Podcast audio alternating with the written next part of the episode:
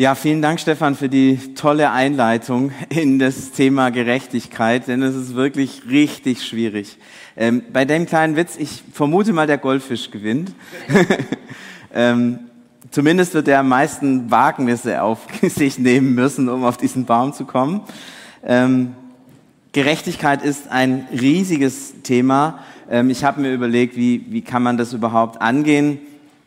Hab dann die Bibel aufgeschlagen, mal geguckt, wie oft kommt das Wort Gerechtigkeit vor. Allein das Wort Gerechtigkeit 372 Mal, also richtig viel. Das Wort gerecht ähm, noch viel mehr, da habe ich jetzt gar nicht mehr gezählt. Es ist ein Riesenthema, nicht nur natürlich für die Bibel, sondern auch für uns. Ich glaube, das ist jeder, jeder kennt dieses Gefühl, dass man ungerecht behandelt wird.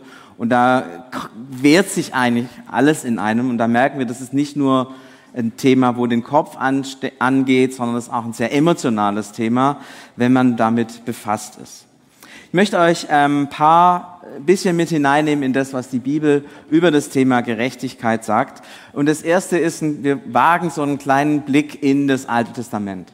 Da finden wir vor allem den Psalm 11. Ähm, da heißt es, der Herr ist gerecht und hat Gerechtigkeit lieb.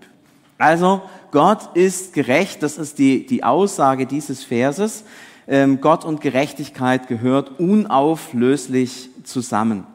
Und damit sind wir letztlich bei einer ganz entscheidenden Frage, die ähm, man an dieser Stelle stellen muss. Wenn Gott gerecht ist, dann müssen wir fragen, wir haben ja alle ein Bild von Gerechtigkeit. Ja? Wir stellen uns alle vor, so muss Gerechtigkeit sein. Und wenn wir sagen, Gott ist gerecht, sagen wir dann, Gott muss so sein, wie ich mir Gerechtigkeit vorstelle. Also wenn Gerechtigkeit so ist, dass wenn jemand einen Fehler macht, bestraft wird, dann stelle ich mir vor, Gott ist genauso. Ja, Gott, mein Bild von Gerechtigkeit übertrage ich auf Gott. Oder wenn ich so ein Bild von Gerechtigkeit habe, dass jeder machen kann, was er will, dass das gerecht ist, dann übertrage ich das auch auf Gott. Dann soll Gott bitteschön so sein. Ähm, man merkt, es ist, es ist gar nicht so einfach zu sagen, ähm, wie ist es jetzt, wenn Gott gerecht ist, wenn wir anfangen, unsere Vorstellungen von Gerechtigkeit auf Gott zu projizieren und sagen, das halte ich für gerecht und deswegen muss Gott so sein. Das Spannende ist, dass sich das ja auch immer wieder ändert, ja. Also, wenn ich zum Beispiel einen Fehler gemacht habe, dann finde ich das sehr gerecht, wenn die anderen großzügig mit meinem Fehler umgehen und mir vergeben.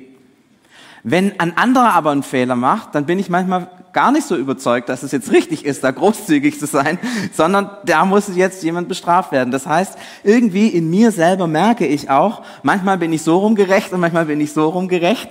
Ähm, und wenn wir das jetzt übertragen auf Gott, dann wäre ja dann manchmal so und manchmal so. Und ich glaube, wir müssen das andersrum denken. Wenn wir sagen, Gott ist gerecht, dann müssen wir nicht unsere Maßstäbe von Gerechtigkeit auf Gott übertragen, sondern andersrum zu fragen, hey, wenn Gott gerecht ist, dann will ich erstmal auf Gott schauen und lernen, was Gerechtigkeit ist und das dann in mein Leben hineinlassen. Also der, der Grund, die Grundentscheidung ist die, dass ich von Gott lerne, was Gerechtigkeit ist und diese Gerechtigkeit von Gott dann in mein Leben hineinnehme und dann überlege, was bedeutet das für mich ganz persönlich und was bedeutet das für die Menschen und die Welt, mit der ich zu tun habe. Ich weiß, diese Gefahr ist sehr, sehr groß, von meinem Verständnis von Gerechtigkeit das auf Gott zu projizieren. Und bei ganz vielen äh, Situationen, Diskussionen, die ich immer wieder mitkriege, spielt das eine ganz große Rolle. Und ich möchte dich an dieser Stelle bitten, dich einfach da immer wieder zu hinterfragen. Bitte schreib Gott nicht vor, was gerecht ist. Im Zweifel hat Gott ein bisschen größeren Überblick. Der ist schon länger da. Schon von Anfang an. Und bis zum Schluss. Das heißt, der weiß um das Ganze. Und der kennt einen jeden Menschen und kann sich in jede Situation hineinversetzen. Deswegen ist er auch Mensch geworden. Das heißt, bevor du also Gott bestimmen willst, wie er schon bitteschön zu sein hat, halt erstmal inne und sag, okay, vielleicht ist es erstmal gut, auf Gott zu hören, auf Gott zu schauen und von daher zu erleben, was eigentlich Gerechtigkeit bedeutet. Und wenn wir auf Gott schauen und fragen, was bedeutet Gerechtigkeit, dann stellen wir fest, es ist gar keine, nicht nur, einfach nur eine Eigenschaft. Ähm, es gibt so diesen schönen Bibelvers, ähm, wo im Psalm 36 es heißt, breite deine Güte über die, die dich kennen und deine Gerechtigkeit über die Frommen. Also da wird Güte und Gerechtigkeit, kann man sich jetzt ja gut vorstellen, ja, ihr sitzt hier in diesem Raum, jetzt stellt euch vor, ihr werdet da bedeckt mit Güte und Gerechtigkeit. Ich, ich dachte mir, vielleicht ist das, das Bild vielleicht auch von einem Duft ähm, ganz hilfreich. Es ist etwas, es ist etwas, was die Atmosphäre bestimmt. Gerechtigkeit ist nicht einfach nur eine Eigenschaft, ist nicht einfach nur, da ist jemand, da hat jemand den Job, Richter zu sein, sondern da bestimmt jemand die Atmosphäre. Das heißt, nicht nur die Person Gott ist gerecht, sondern er breitet seine Gerechtigkeit über uns aus. Man merkt, hier ist eine Atmosphäre der Gerechtigkeit, hier ist eine Atmosphäre, in dem Menschen gesehen werden, wahrgenommen werden. Das geht von Gott aus, wie, ja, wie so ein Duft von einer wunderschönen Pflanze, ein Wohlgeruch. Ich glaube, das hilft zu verstehen, dass wir dann Gerechtigkeit nicht einfach nur im Kopf als etwas, ähm, als ein Gedankenkonstrukt äh, wahrnehmen, sondern etwas, was unsere ganze Persönlichkeit auch mit umgreift. Denn zur Gerechtigkeit gehört zum Beispiel, dass ich eben jemand sehe, jemand wahrnehme, auf jemand zugehe, Ihr kennt das alle. Manchmal denkt man, was macht denn der da für einen Quatsch? Aber wenn man die Person kennenlernt, stellt man fest, na ja, aus deren Perspektive ist es eigentlich ganz logisch, was die macht. Deswegen hat Gerechtigkeit immer auch was mit Beziehungen zu tun, mit, mit Atmosphäre. Es gibt Atmosphäre, in der man sich entfalten kann. Es gibt Atmosphäre, in der man sich wohlfühlen kann. Und es gibt eben Atmosphäre, in der das nicht der Fall ist.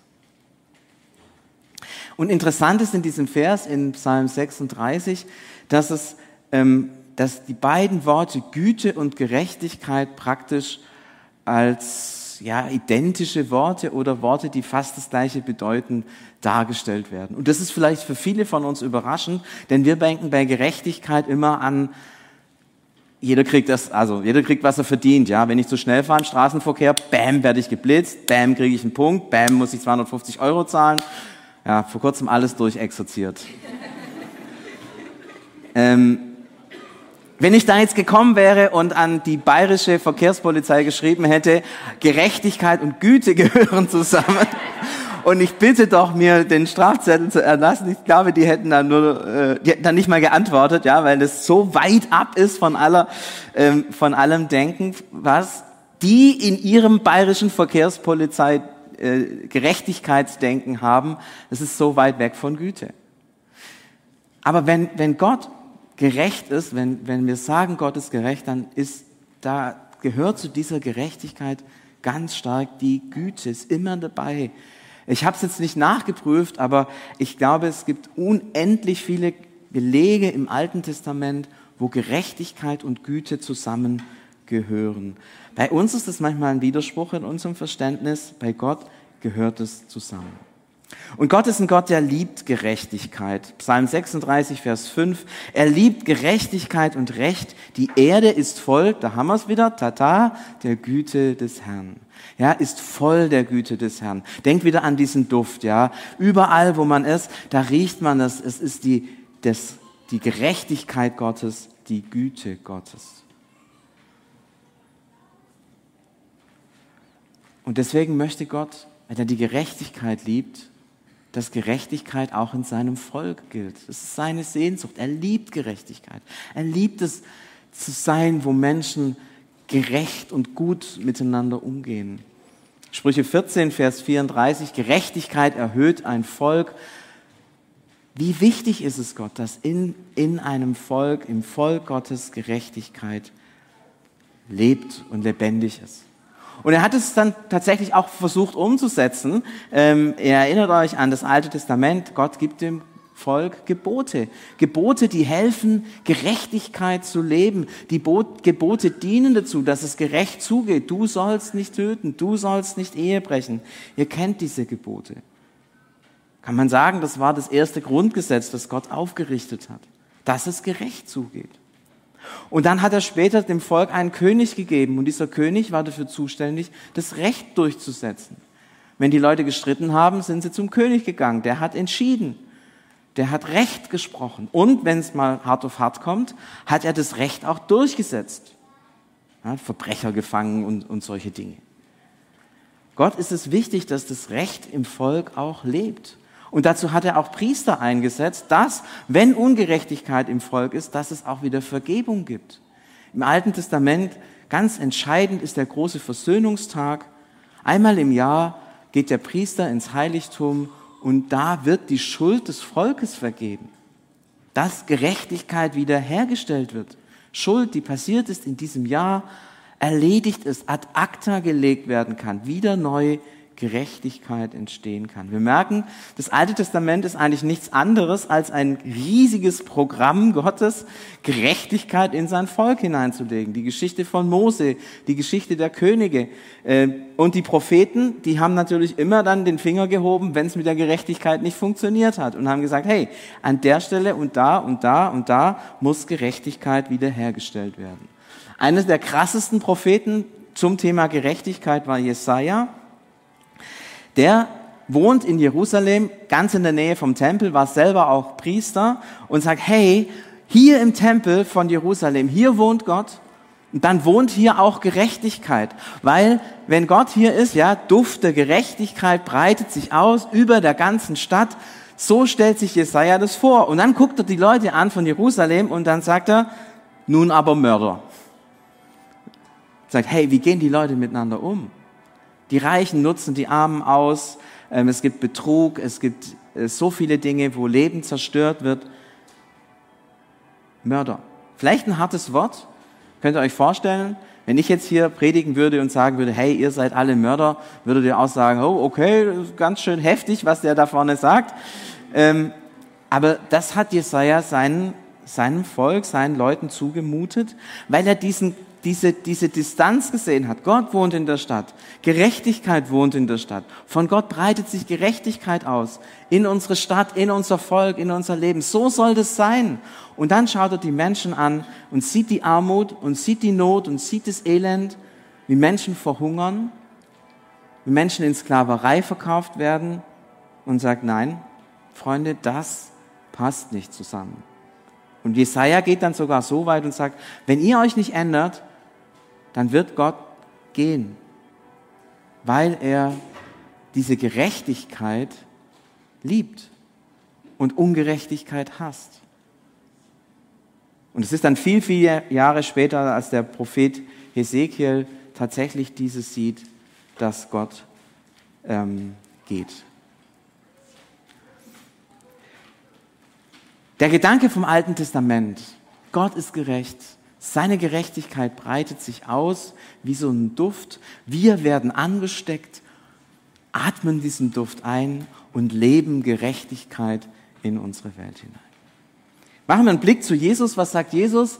Er sagt, wenn eure Gerechtigkeit nicht besser ist als die der Pharisäer und Schriftgelehrten, so werdet ihr nicht in das Himmelreich kommen. Er sagt also, hm, die Schriftgelehrten, die Pharisäer, kann man das mit zwei Ohren hören. Man kann sagen, ja, die sind so, so schlecht und die machen das alles nicht gut und so. Aber ganz ehrlich, die haben die Gebote genauer besser gehalten als wir wahrscheinlich alle. Und dann sagt Jesus, oh, ihr müsst sogar noch besser werden als die. Und ich glaube, wenn ich bei der Bergpredigt dabei gewesen wäre, als Jesus dieses Zitat äh, gesagt hat, ich, ich wäre rot geworden, ich wäre in Grund und Boden versunken und wäre wahrscheinlich irgendwann gegangen weil ich gemerkt hätte, ah, ah, das schaffe ich nicht. Eine bessere Gerechtigkeit als die der Pharisäer zu leben? Noch besser? Und ist es dann so der, das Ziel, dass wir äh, unsere Gerechtigkeit sozusagen, äh, so, so, jeder hat so einen kleinen Maßstab dabei, ja, ich bin bei einer 5, der nächste ist bei der 6, da hinten sitzt vielleicht jemand ganz da hinten, der ist bei einer 10, ja, der ist richtig gut. Und der, der die Zehn hat, der kommt dann in den Himmel und wir Fünfer müssen halt irgendwie noch ein bisschen bangen und die Zweier kommen auf jeden Fall nicht rein.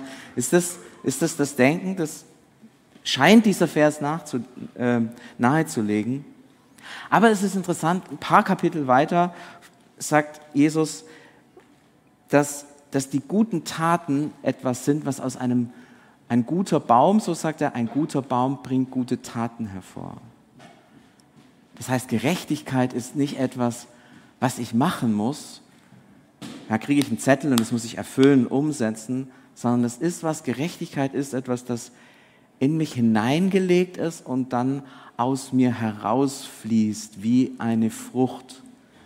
Die Kim hat sich den Taufspruch ausgesucht. Die Frucht aber des Heiligen Geistes ist Liebe, Freundlichkeit, Güte und so weiter. Genau, genau das ist, das ist gemeint mit deinem Taufspruch und das meint Jesus. Güte, Gerechtigkeit fließt aus uns heraus, weil wir ein guter Baum sind.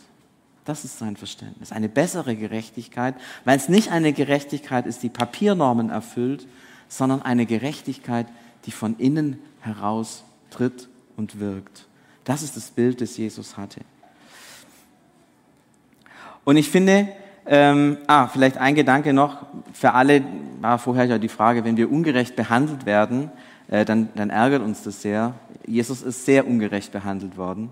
Er hat wirklich nichts falsch gemacht und wurde dafür getötet. Seine Antwort auf diese Ungerechtigkeit finde ich gigantisch. Er sagt nämlich, Vater, vergib ihnen, denn sie wissen nicht, was sie tun. Lukas 23, Vers 34. Der Apostel Paulus, der denkt dann weiter an diesen Gedanken, die Jesus hatte und fragt, was ist eigentlich diese bessere Gerechtigkeit? Und er findet eine Formulierung, die unglaublich deutlich ist. Ich rede von der Gerechtigkeit vor Gott, die kommt durch den Glauben an Jesus Christus. Die Gerechtigkeit kommt durch den Glauben an Jesus Christus. Das bedeutet, wenn ich in einer Beziehung zu Jesus Christus lebe, dann kommt diese Gerechtigkeit Gottes, ja, Gott ist der Gerecht, der Duft sozusagen der Gerechtigkeit, kommt in mein Leben. Wenn ich an Jesus glaube, mit ihm lebe, dann verbinden wir uns und diese Gerechtigkeit strömt in mein Leben hinein. das bedeutet, dass ich Gerechtigkeit empfange. Und Paulus sagt, das ist zum einen natürlich Vergebung, aber auch, dass ich anderen diene und mein Herz verändert wird gegenüber anderen Menschen, dass ich ein liebevoller Mensch werde, dass ich ein Mensch werde, der die anderen wahrnimmt. Und er formuliert dann am Ende sogar so, dass wir in den Dienst der Gerechtigkeit hineingenommen werden. Also Gerechtigkeit, so sagt Paulus, gewinnen wir darin, dass wir an Jesus glauben, mit Jesus verbunden sind. Und wenn ich mit ihm verbunden bin, empfange ich Vergebung, werde ich verändert und gesandt in den Dienst der Gerechtigkeit. Jetzt habe ich viel darüber gesagt, wie man zu dieser Gerechtigkeit kommt und ähm, ich, vielleicht sitzen jetzt manche und sagen, ja, bitteschön, sag doch endlich, was ist eigentlich Gerechtigkeit? Und ich kann es eigentlich nur mit einem anderen Wort sagen, nämlich Shalom. Shalom ist so das Wort für Friede im Alten Testament und bedeutet eine von Gott geschenkte Ordnung umfassenden Heils.